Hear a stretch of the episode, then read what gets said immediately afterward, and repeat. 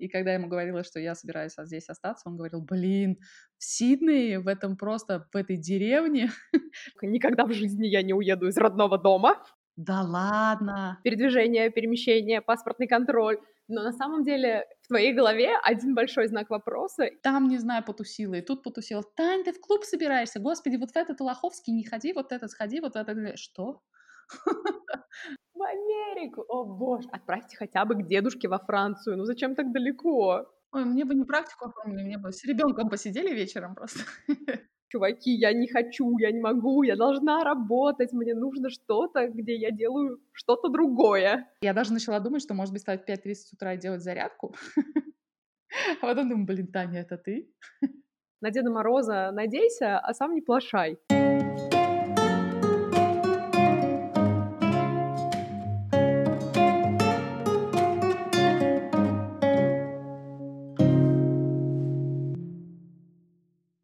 Привет, друзья!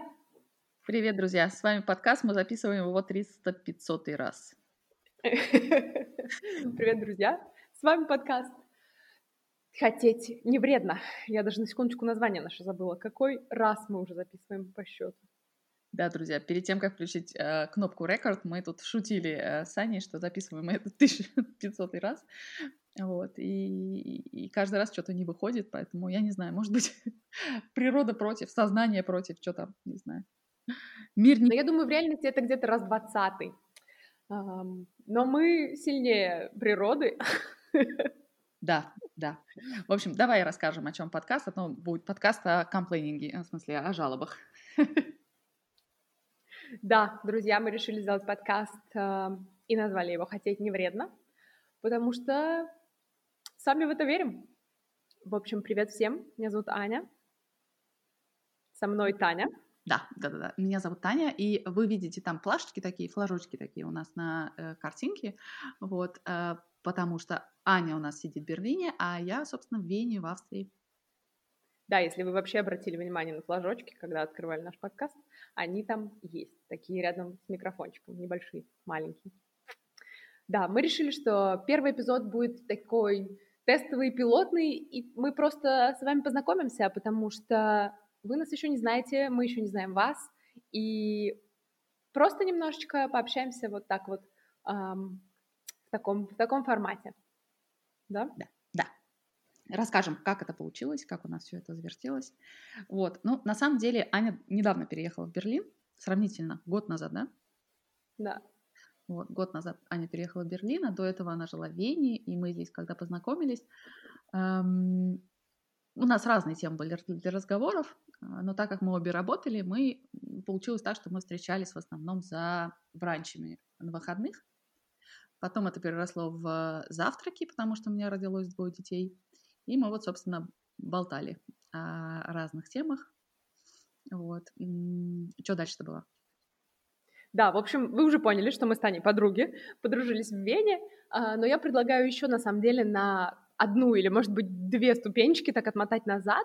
А, Таня из Москвы, и жила там всю свою жизнь, да, родилась и выросла. Я не из Москвы, из маленького относительно, да, столичных городов Нижнего Новгорода, где я прекрасно жила до моих 19 лет. И, наверное, ну, до лет 18 я не представляла себе вообще оттуда уехать. То есть для меня как бы вот это вот вот этот уют маленького города, близость э, к друзьям, к семье и вообще всем была очень, э, очень нужной частью жизни. И в какой-то момент просто загорелась идея вот так вот переехать учиться. И получилось так, что я оказалась в Вене. Ну да, из вот, маленького а... города в еще один маленький город, потому что я из Москвы, и когда я приехала сюда из Москвы, ощущение было, что я приехала ну, как здесь все шутят, в деревню, конечно, конечно, нет, да. но э, да, был, контраст был разительный. А, еще до этого, до того, как э, переехать сюда, и я училась э, по полгода в Новой Зеландии и в Австралии, и э, я помню, в Австралии у меня был друг, который шутил, что э, когда я собиралась там остаться, и когда я ему говорила, что я собираюсь здесь остаться, он говорил, блин, в Сиднее, в этом просто, в этой деревне, Сиднее на минуточку, не нужно тебе вообще здесь быть, потому что если ты из Москвы, то, девочка, ты здесь не уживешься, потому что я был в Нью-Йорке, я был в Москве, я был в Лондоне, и вот эти все города э, огромные, да, конгломераты, они живут вообще, в принципе, другой реальностью, поэтому... Ну, ты смотри, я тогда не осталась, но до сих пор помню, как он мне. Слушай, а почему Сидней кажется деревней? Я вот как э, провинциальный человек никогда так далеко никуда не летала, и для Господи, меня это ну, вообще я не была в, параллельный мир. В Новой Зеландии. Господи. Я бы не была в Нижнем Новгороде, но давай как-то ты не будешь его так провинциально называть. На самом деле просто так получилось, что почему-то я летала только внутри Европы, то есть даже мои друзья, которые точно так же из Нижнего Новгорода уже побывали в любых точках планеты, а мне кажется, из меня оно не ушло до конца, и мне кажется, что если я могу полететь час или два, э, из города, в котором живу, до там, той же Италии, например, то вроде как зачем мне лететь так далеко и так надолго, если вот можно в Италию на выходные, например. Ну, ездить. слушай, у нас было примерно такое же мнение, э, но мы тогда э, с подругой выбирали, куда мы поедем учиться, и, в общем, а, расценивали мы разные всякие варианты, и это был, э, ну, скажем так, кроме билетов, самый дешевый вариант. Uh-huh. Вот, и мы такие, ну, блин, господи, пролететь 24 часа, ничего страшного. На тот момент да, я тоже не была, наверное, нигде, кроме Европы. А, ну, может быть, максимум самое далекое какое-нибудь, не знаю, блин, даже не могу сказать, Израиль какой-нибудь, наверное. Вот, ну вот, и... я даже там не была. Ну вот, ну, ну, ну, как бы э, на самом деле вообще нет разницы. Ну, в смысле, э, ты очень быстро забываешь о том, сколько ты прилетел. Это, это вообще не... Угу. Конечно, если у тебя фобии нет. Вот. Но на самом деле, да. Эм, почему это деревня? Почему он говорил, что это деревня? Я не очень понимаю, потому что для меня Сидней все-таки город. А, но, наверное, знаешь, вот э, что в Австралии, что в Новой Зеландии, там есть какое-то вот эм, ограничение такое, знаешь, город — это то, что вот внутри, собственно, самого Сити, да, А, вот эти башни высотные, вот это все. А дальше потом ты уезжаешь, и это даже не как, ну как бы, как в Москве все равно дальше продолжаются многоэтажки, спальных районах и так далее. А, а там как бы это все сразу переводит в маленькие домики, вот, в маленькие райончики, которые фактически как бы все равно тебе будут спрашивать, это не, ну, как бы не Сидней Сити, да, а Сидней как бы... Ну, как пригород. Да. Ну, не пригород, ну да, ну, спальный район, да. Вот. И, mm-hmm. и, и эти спальные районы, они такие вот очень с домиками, с такими этими своими какими-то там, где-то где какой-то, не знаю, где-то какое-то озеро, где-то выход к э, океану, где-то там что-то еще, ну, выход к океану, кстати, там почти везде. Ну вот. И, и собственно, да, и вот, вот этот вот город маленький, он очень маленький такой, концентрированный, знаешь, то есть там вот, вот, вот эта эрия у нас для, там, не знаю, для бизнеса, вот это у нас какая-то там порт, вот это у нас вот это, вот, собственно, весь Сидней. Да? Угу. Вот. Ну и ты там все равно не осталась, то есть э, даже имея, да, возможности, желания, ты предпочла жить в более близкой к родине хотя бы стране. Uh, ну, скажем так, эту страну я вообще не планировала, так получилось. А, э, а в Сиднее, э, в Сиднее я как раз долго размышляла на тему там остаться, пока я там жила. Первый месяц появилась идея э, остаться, жила я там 6 месяцев, и вот 5 месяцев она развивалась, как бы как это можно сделать и так далее. И в итоге к концу шестого месяца я поняла, что эм, ну, очень стрёмно, потому что, да, опять же, один близкий друг меня посадил, говорит, Таня, я просто хочу, чтобы ты поняла, что если ты принимаешь решение, что ты здесь остаешься, а, как ты увидишь родных, да, ты станешь студенткой, там, будешь жить на какую-нибудь там маленькую зарплату где-то подрабатывать, как ты купишь билет за 2000 долларов, чтобы полететь, возьмешь еще отпуск, mm-hmm. ну, как бы, ну, ты... Кредит. Да, вот ты вот это вот продумай, вот этот момент. Я не хочу, чтобы ты все сейчас сделала, да, и потом села и сказала, блин, я не могу, я так, я так скучаю, я так я не знаю, тогда я очень сильно испугалась. Вот кто бы мне сказал про пандемию, о том, что я полтора года не увижу все равно своих близких. Угу. Вот. Ну, да. Я все равно Ну да, вот слушай.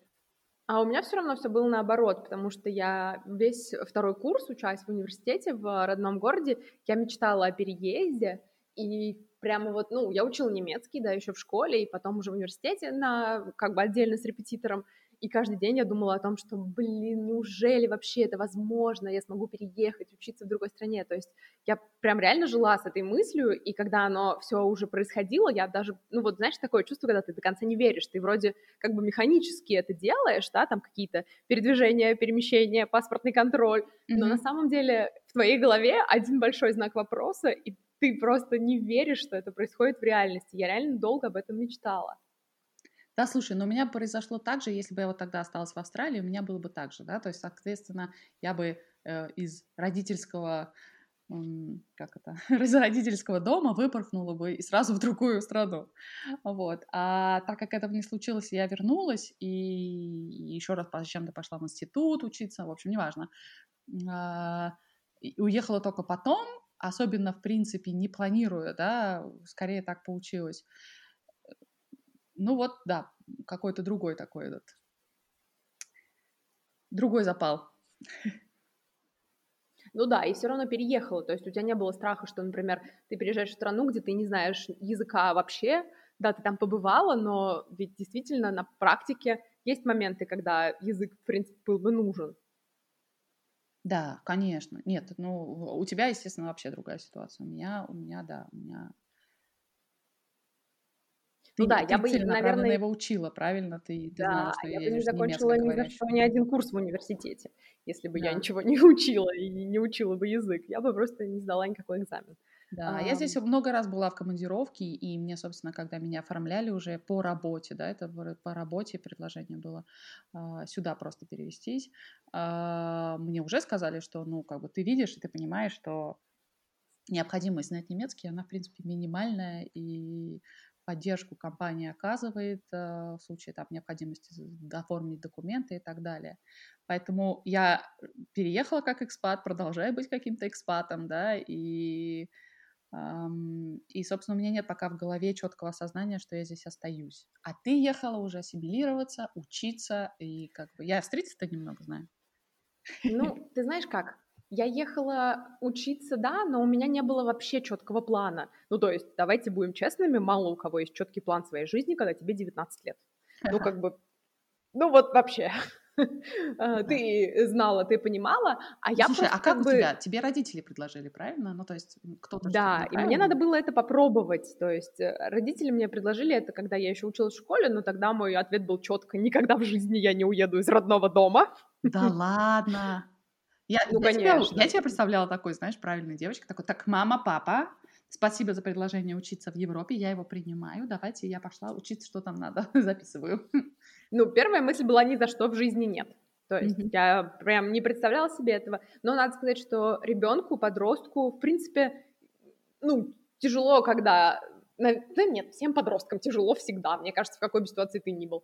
А потом, когда я уже побывала там, когда я уже немножечко там пожила, когда я делала языковой курс, у меня пришло просто какое-то другое видение этого всего, и, конечно, мне стало интересно. Конечно, я увидела, какой совершенно офигенный город, и, наверное, что-то триггернуло именно такое, типа, а попробуй, как ты была? а ты, ты была с родителями? С. А, я была с родителями в первый раз, и языковой курс уже поехала делать одна, потому что мне исполнилось 18 лет, и как бы была программа там 16-19, например, и как бы там просто были интернациональные студенты со всего мира, а, то есть просто на самом деле это три недели тусовки, которые где-то между ними проходят три часа уроков немецкого языка в день, которые ты полуспишь, полу, полу пытаешься что-то ответить. Вот, и, конечно, этот опыт заставил задуматься, хочу ли я вообще жить одна. И ответ Крутяк, был, слушай. да, я хочу. У нас, у меня детям один и два всего лишь, но вот мы с мужем недавно обсуждали, что э, классно было бы, точнее как, мы обсуждали, как бы нам остаться, когда же придет время, когда у нас будет время э, только вдвоем и недельку, например, да, в отпуск вдвоем. Вот. Mm-hmm. И мы пришли к выводу, что это можно будет сделать, когда, э, так как бабушек и дедушек нету просто под рукой, а, отправить их куда-то там няни тоже надолго не отдашь, что лагерь, лагерь нас спасет. И он говорит, ну слушай, вот будет ты по 6, по 6 лет, давай их там на, не знаю, на полмесяца отправим куда-нибудь, может быть, в какую-нибудь другую страну, знаешь, или как-то. Вот он говорит, мне было вот по кайфу, когда меня так родители отправляли. Марка в 6 лет отправляли родители. Угу. В 6 лет, Тань? Угу. Да, в Америку. Блин, мне кажется, я в 6 лет дальше мамы никуда не отходила просто. Какой лагерь? В Америку. В Америку, о боже. Отправьте хотя бы к дедушке во Францию, ну зачем так далеко? Что я переживаю. Да, слушайте, мой муж, э, мой муж француз, несмотря на то, что мы живем в Австрии, вот, и, и у нас такой очень интернациональный здесь эм, круг. Вот, кроме того, что у меня на работе огромное количество иностранцев, так еще у нас э, друзья, да, русских не так много. Вот одна из них Аня, которая взяла и уехала в Берлин. Вот, поэтому, эм, поэтому, да, кстати, к теме подкаста. Эм, да. Так. Э, хотела сказать, что, что мы эм, задумали этот подкаст. Когда мы его задумывали, мы обсуждали темы, э, а, активно обсуждали темы с Аней на тот момент, что вот, я переехала, и как-то мне стало сразу, вот, не знаю, какой-то драйв появился, я поняла, что в жизни все возможно. И вот, собственно, идея этого подкаста родилась из того, что вот это ощущение того, что жизнь дает тебе то, что ты хочешь в какой-то момент, и что, собственно, она благостная, эта жизнь, да, что она крутая, и что мечтать не вредно, потому что со временем, если хотя бы малейшие шажочки делаешь, жизнь все-таки какую-то мечту тебе подсовывает. Вот, и, и, собственно, вот на таком ощущении мы сначала пришли к мнению, что да, мечтать не вредно, а потом решили, что давай-ка мы расскажем об этом людям. Да, но я тебе скажу, что, ну, по крайней мере, у меня это понимание того, что мечтать не вредно, пришло абсолютно точно не сразу после переезда. И я понимаю, что ты говоришь не про следующий день, когда ты проснулась в новой кровати, в новой квартире, но мне на это потребовались прямо вот, ну, так, наверное, лет пять точно, чтобы несколько сотен я своих э, резюме отправила на работу, чтобы несколько десятков мне пришло отказов, чтобы я потом а ты просто нашла людей. Что? Ты переехала пять лет назад? Я, нет, я уехала 8 лет назад, угу.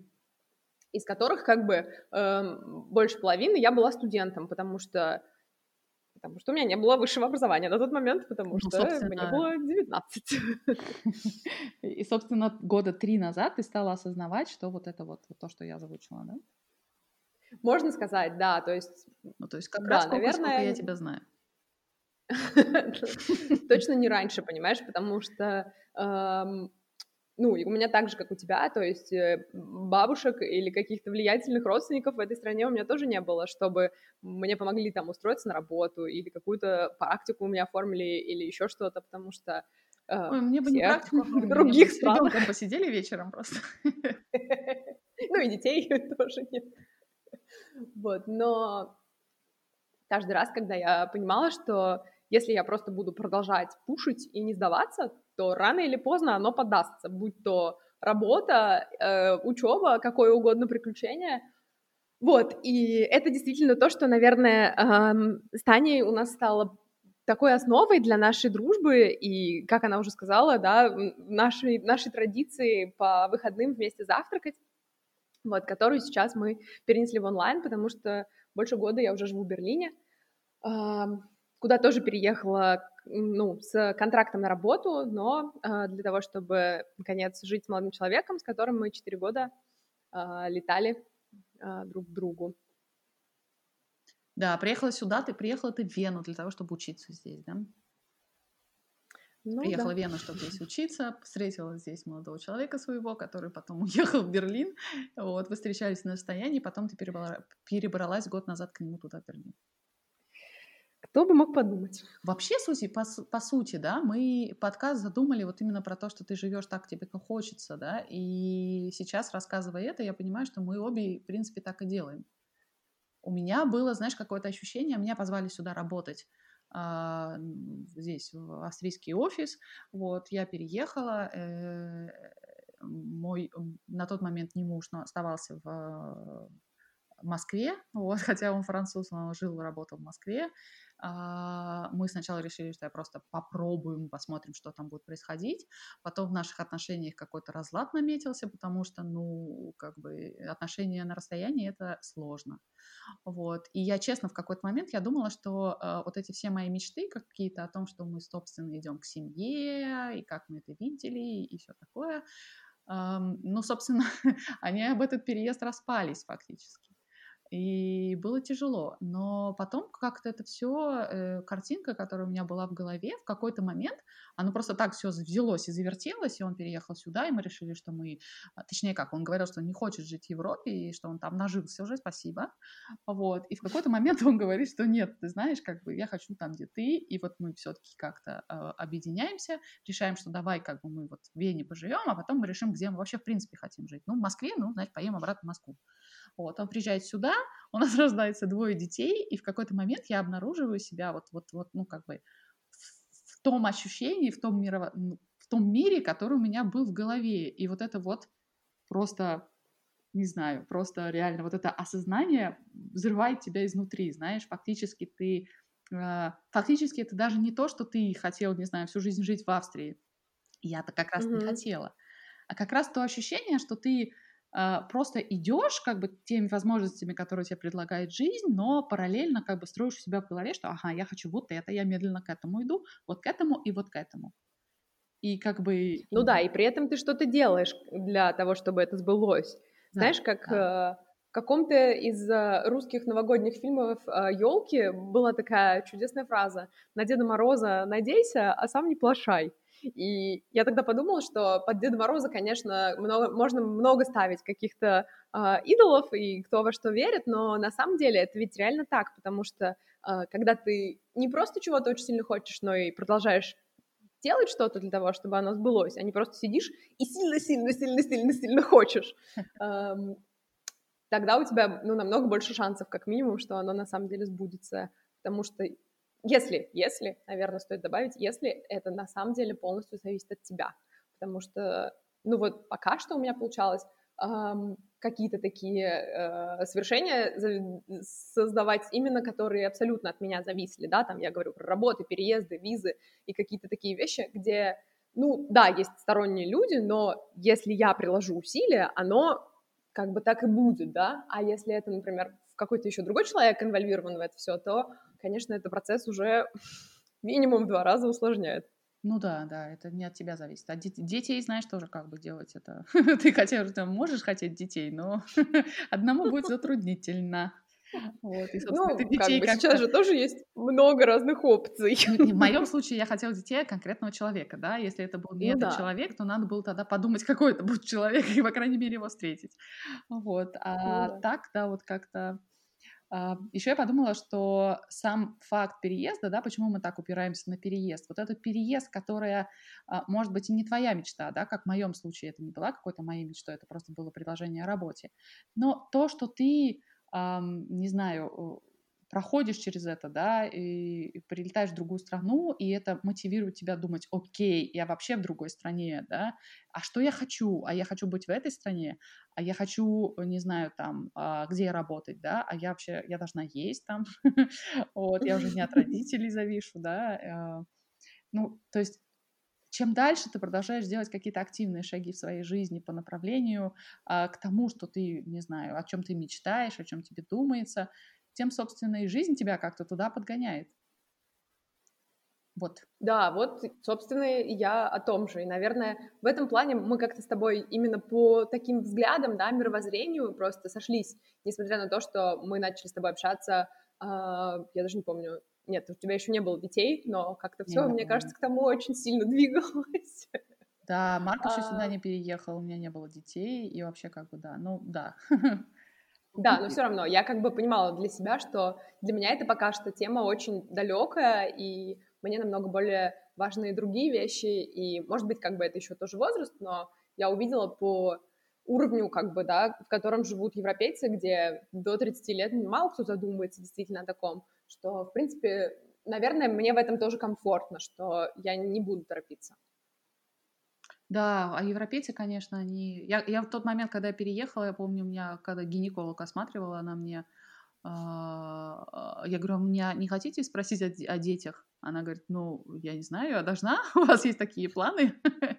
Я говорю, ну, вы знаете, вот в России мне, в принципе, говорили, да, что на тот момент, я переехала, мне было 30 лет, а, что э, как-то, может, поздновато.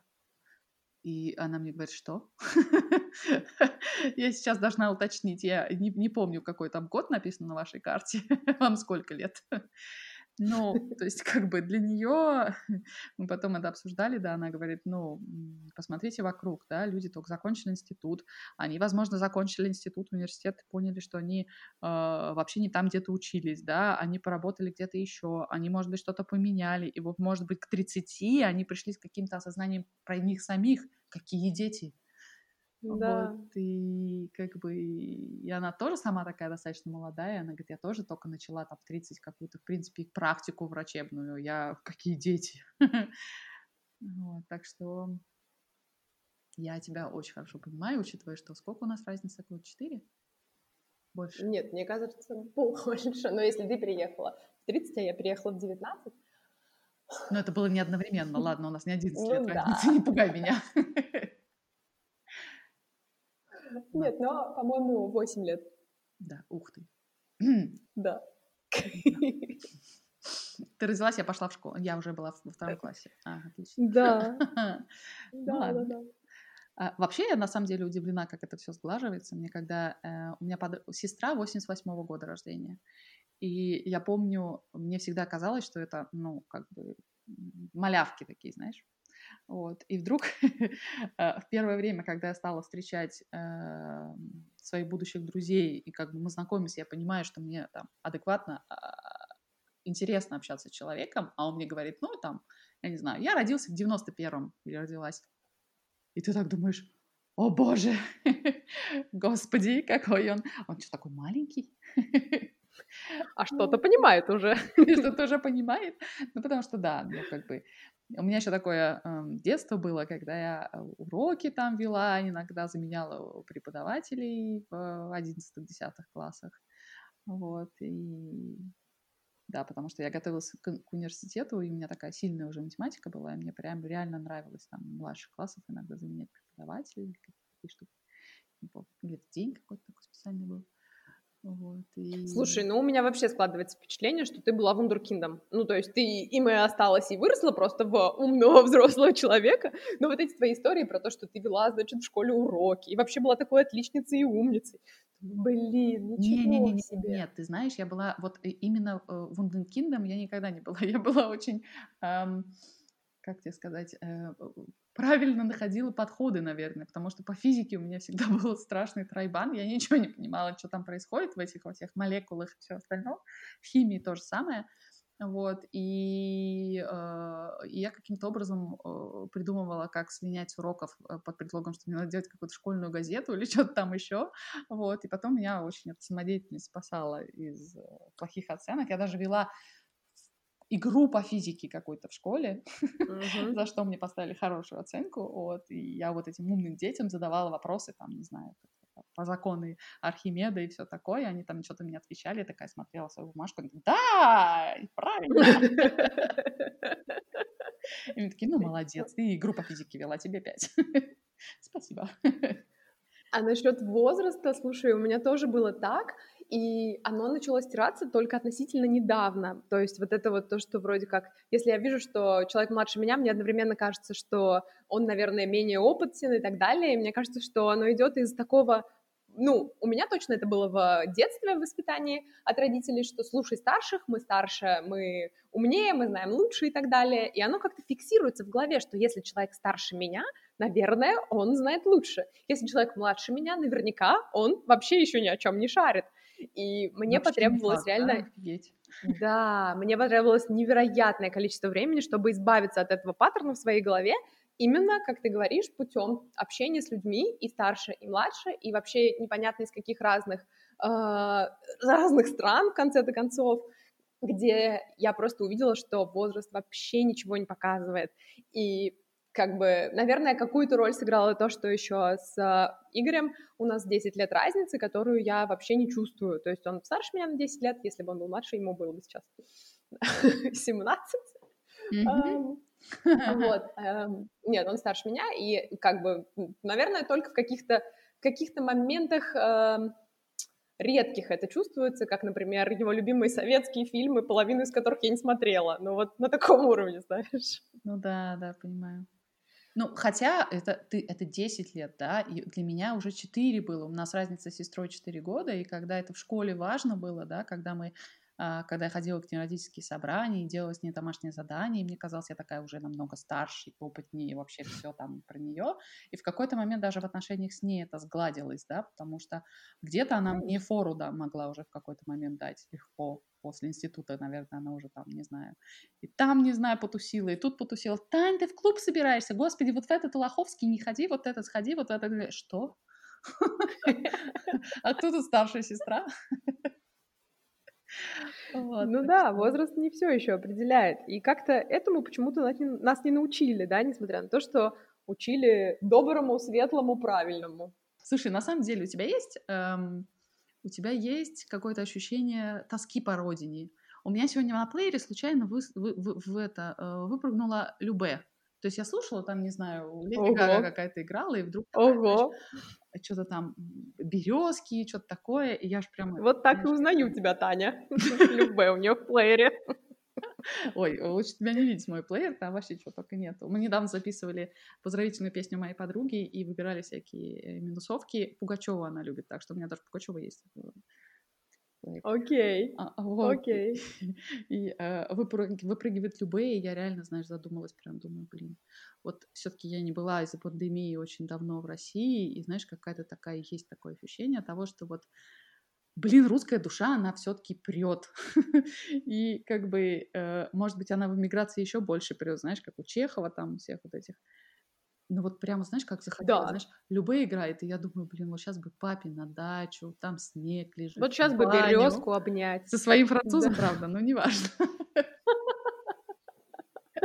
Слушай, Он ну, тоже любит. А, мне очень помогает то, что в Берлине огромное количество совершенно советских зданий, и так получилось, что мы переехали в район неподалеку от них, то есть еще в нашем районе, где мы живем, все очень по-европейски, но стоит нам пройти 800 метров, и можно попасть на улицу Родионова. И это очень прикольно. Да, да, да, это очень прикольно. Я понемножку к этому привыкаю, но иногда все равно, знаешь, когда так забываешься ненадолго, прямо это уникальное какое-то место. Вот, березки тоже растут. Мне кажется, в Вене не растет такое количество берез, как здесь. То есть в этом плане у меня нет нехватки берез. Вот, но, конечно, да, из-за пандемии тоже отложились все поездки, и уже очень хочется чтобы это все закончилось и можно было нормально съездить. Да блин, даже дело не в березках, знаешь, даже когда ощущение эм, того, что тебе нужен вот этот вот, э, оливье на Новый год или что-то такое, знаешь, ну ты делаешь это от оливье и думаешь, блин, какого фига я его сижу, лопаю, вот у меня там, не знаю, муж фуагру какой-нибудь купил, приготовил, не знаю, что там еще делает. Ну то есть, э, ну вот сидит оно в голове какое-то такое, да, и оно не воссоздает все равно какую-то атмосферу. И я почему-то вот с этим Любе поняла, что я, э, когда уезжала, я понимала, что вот, собственно, да, почему я в Сиднее не осталась. Когда я уезжала сюда, это было легко очень сделать. Я понимала, что это три часа лета вообще ни о чем. Ну, то есть, не знаю, в Москве столько можно в пробке простоять. Это как Ну да, для Москвы, наверное, это как мне подруга на дачу уехала, да? Подруга мне говорила, встречала из Италии свою подругу какую-то там, или маму, не помню. Села в машину ее встречать, попала в пробку по пути в Шереметьево. Она мне написала, что типа вылетаю из Рима. Она прилетела, и я приехала. Ужас. Да. Слушай, ну вот я такое себе с трудом представляю. Может быть, конечно, я еще не водитель, я вот учусь сейчас в автошколе, ну, но три часа простоять в пробках, ну, прям, не знаю. У меня коллеги выезжали на работу, при условии, что мы начинали работать в 9, некоторые выезжали в 5. Ну да, они приезжали там на работу, может быть, в 7.30, но они говорят... А может быть и нет. Лучше я начинаю раньше работать, ну, в смысле, смотри, так, э, расклад такой, да, лучше я в 5 выезжаю, в 7.30 приезжаю, начинаю работать, чем я выезжаю в 7.30, приезжаю в 10. Угу. Ужас. Вот, поэтому, да. Ужас. Не, ну подожди, в двух часах они ведь жили где-то за городом. Они жили за городом? Не, не так. то есть как, он э, в 5 вставал и там в 6, в 6.30 условно выезжал, да, чтобы в 7.30 приехать за час. Угу. То есть он мог жить где-то на расстоянии часа езды, нормальным, беспробковым вариантом, но э, когда к 9 накапливались пробки, он ехал 2,5 часа. Уж лучше рано, но за час доехать, чем ехать 2,5 часа и приехать, ну, с опозданием определенным. Ну да, нет, в принципе, есть такие люди, которые ранние пташки, и для них проснуться и куда-нибудь навернуть еще, когда темно на улице, это прям самый кайф. Как же вот эти все магия утра и уделите час себе. Представляешь, он там едет эти полтора часа на работу, по пустым улицам медитирует или, я не знаю, там аудиокниги слушает, еще что-то. Продуктивность. Ну, я сейчас просто я открыла, бы а, а, открыла рот, чтобы заорать, но дала тебе договорить, потому что, блин, оно знаешь, как меняется? Я, я мама двоих детей, которые в какой-то момент решили там тоже, я буду в 6 часов вставать. Мама меня положила в 8 спать, а я в 6 утра встану. Или там, не знаю, у меня живот болит, зубы режутся. Вот. И в какой-то момент я поняла, что, во-первых, чтобы иметь время для себя, я реально могу вставать и в 6, и во сколько надо, и даже быть бодрячком. Вот. И самое главное, что, блин, оно реально кайфовое это время утром. Я сейчас, если мне поехать на работу, если я работаю не из дома, да, в те моменты, когда я езжу на работу, если дети встают в 7.30, мне надо встать в 6 и там в 6.30 условно выйти, в 7 я могу быть уже на работе. Вот, и а, вот это вот утро, когда на работе еще никого нету, а ты в 7 часов утра приходишь, наливаешь себе кофе, открываешь сначала там просматриваешь новости, потом, знаешь, какую почту тебе прислали, вот, потом медленно отвечаешь на имейлы, попивая кофе в тихом офисе. Блин, я обожаю это время. Я, еще, я даже начала думать, что, может быть, встать в 5.30 утра и делать зарядку. А потом думаю, блин, Таня, это ты? Таня, да ты, я тоже самое хочу тебя спросить. На самом деле, я ну, не исключаю, что она может меняться с течением времени, что привычки такие могут формироваться у людей. Я просто сейчас тебя слушаю и понимаю, что я себя не могу даже в половине девятого оторвать от постели. Ну просто ни при каких условиях. А ты мне говоришь про то, что в семь ты уже бодрячком. Ну, ты представь, что привычка формируется 21 день, условно, да? 21 угу. день к тебе приходит человек и говорит, мам, и через 21 день ты такая уже просто встаешь, смотришь на часы и думаешь, блин, вчера она восток приходила, сегодня она восток придет, а ты уже проснулась и уже ждешь. И она только дверь открывает, и такая, да, да, я встала, заходи. Ну, ну да, в этом плане, конечно, у тебя другая мотивация, чтобы вставать. Я готова вставать раньше, когда на нет, улице нет, лето. Нет, нет, это неправильная формулировка, это не мотивация, это, это, это мотивация, она не снимается никаким, никаким блоком, понимаешь? Ну, подушкой, положенной на голову, она не снимается. Ну да, неправильное слово. У да. тебя есть повод, повод, вот, повод, тебе нравится слово? Ну да. Повод просыпаться Три, раньше. Триггер. Триггер твоих ночных снов. Да. Ну вот, да, на самом деле я вспоминаю, что мои коллеги делали точно так же, то есть те, у кого рождались маленькие дети, они всегда были самые первые в офисе.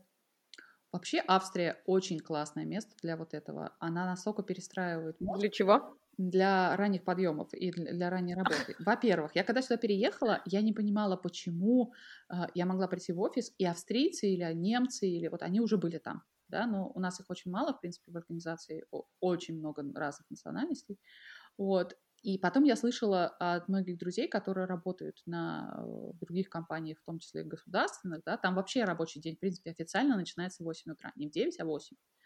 Вот. Потом очень часто я слышала это от родителей, именно прийти пораньше, чтобы это время зачли тебе, а, и, соответственно, оно уже вычитается из вечернего, да.